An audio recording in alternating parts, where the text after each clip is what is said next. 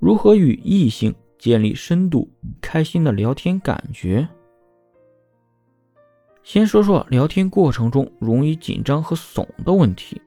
首要的原因就是不自信，不自信的背后有两点：其一就是自己的价值是比要追求的对象低的，原因就在于你想从对方身上索取价值，一旦陷入这种思维。你就会不自觉认为自己矮人一等，你在价值比你高的人面前，自然就会紧张，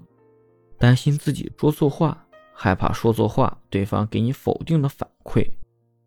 你越是这样想和担心，就会陷入紧张的状态，直至想找个机会借机逃跑。其次，也有可能你本人是比较宅的人，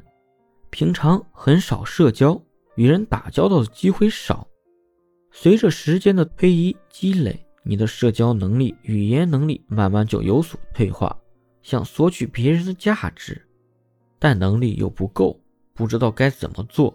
大脑陷入一种无所适从的状态，于是恐惧感就产生了。